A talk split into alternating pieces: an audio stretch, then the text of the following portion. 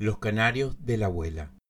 Este es un cuento de la escritora venezolana residenciada en Estados Unidos, Cecilia Montaña, incluido en el libro No estamos tan locos como la gente dice. Amanecía en Nagasaki. Asumi se alistaba desde muy temprano para salir a la estación del tren. Antes debía desayunar y alimentar a los pájaros. Sin que su madre la viera, se sirvió una taza de arroz impregnada de un exquisito caldo de miso y lo compartió en un diminuto plato con las aves, una parejita de canarios que le había regalado su abuela. Justo esa mañana, la anciana llegaría a visitarlas desde Hiroshima. Asumi estaba nerviosa. No había dormido en toda la noche. Tenía mucho tiempo sin verla dos años desde la muerte de su padre.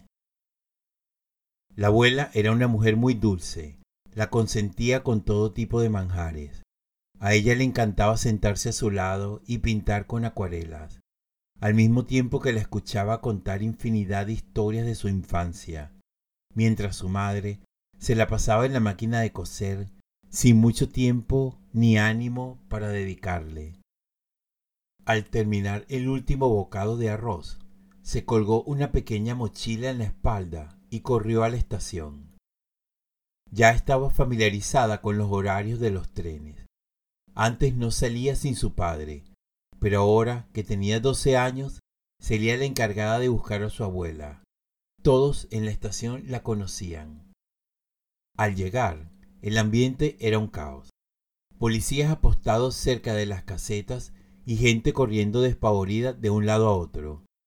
Se escuchaban murmullos por todos los rincones. Por los parlantes informaban que había explotado una bomba en Hiroshima. Asumi no entendía nada. Parecía haber llegado el tren, pero con tanto movimiento no sabía qué hacer. Uno de los empleados ferroviarios la reconoció y la tomó por el brazo para llevarla a la oficina donde su abuela la esperaba sentada. Se abrazaron y lloraron. Durante el camino de regreso a casa no conversaron. Su abuela tenía la mirada perdida y con casi ochenta años y toda una vida recorrida no sabía qué esperar.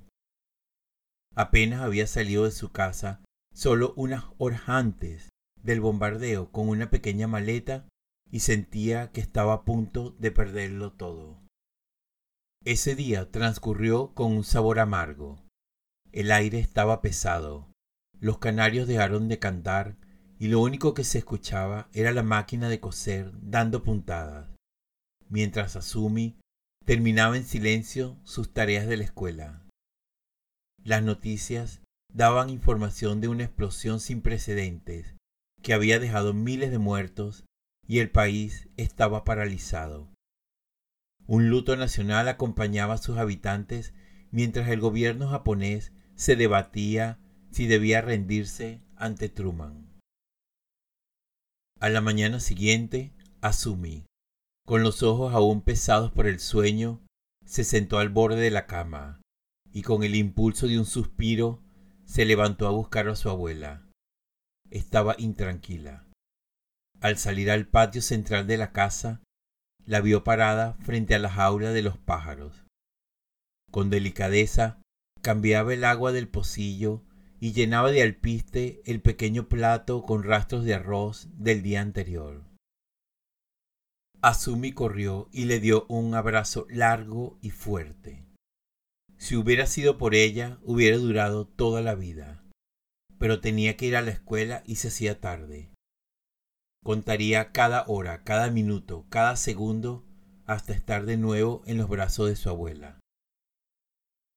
Estaban por empezar las vacaciones, y aunque el ambiente era desolador, Asumi soñaba con ir a pasear juntas al templo, tomar un helado y quizás luego ir de compras al bazar de los telares. Allí pasarían horas escogiendo sedas estampadas de todos los colores para que su madre le cosiera un kimono para su próxima fiesta de cumpleaños. O quizás irían al zoológico a visitar al enorme panda que había tenido una cría. Era lo que necesitaba su abuela para olvidar tanta tristeza. Esa tarde, al salir del colegio, llovía torrencialmente. La abuela la esperaba con un paraguas en la mano, pero aún así llegaron empapadas a casa. Se dieron un baño caliente y compartieron té de jengibre. Entonces propuso a su abuela ir al mercado al día siguiente. Por la mañana la despertaron los primeros rayos de sol entrando por una diminuta rendija de la puerta de madera que separaba el patio de su cuarto. Al intentar levantarse de la cama no pudo. Sintió un dolor pulsátil en su bajo vientre. La abuela decidió ir al mercado sola. Le dijo que a su regreso le traería una sorpresa y cocinarían juntas. Asumi cerró los ojos y volvió a dormirse, pero al rato un sonido sordo la despertó. El piso temblaba, las paredes se resquebrajaban como queriendo desplomarse, la cama se movía sin parar. Todo parecía vibrar y una ola de calor infernal se apoderaba de su casa mientras el polvo golpeaba sus ojos y su diminuta boca. Logró salir corriendo del cuarto. No vio a su madre, solo la jaula de los pájaros en el centro del patio. La tomó en sus manos y siguió corriendo para salir de la casa. Las calles estaban prendidas en llamas. El aire lleno de cenizas no la dejaba respirar. Todo era un infierno de escombros. Corriendo de un lado a otro sin saber dónde ir, vio en el fondo de la avenida la figura de una persona que se acercaba a ella. Era la abuela que renacía de las llamas y desempolvaba su ropa bajo el cielo encapotado de Nagasaki.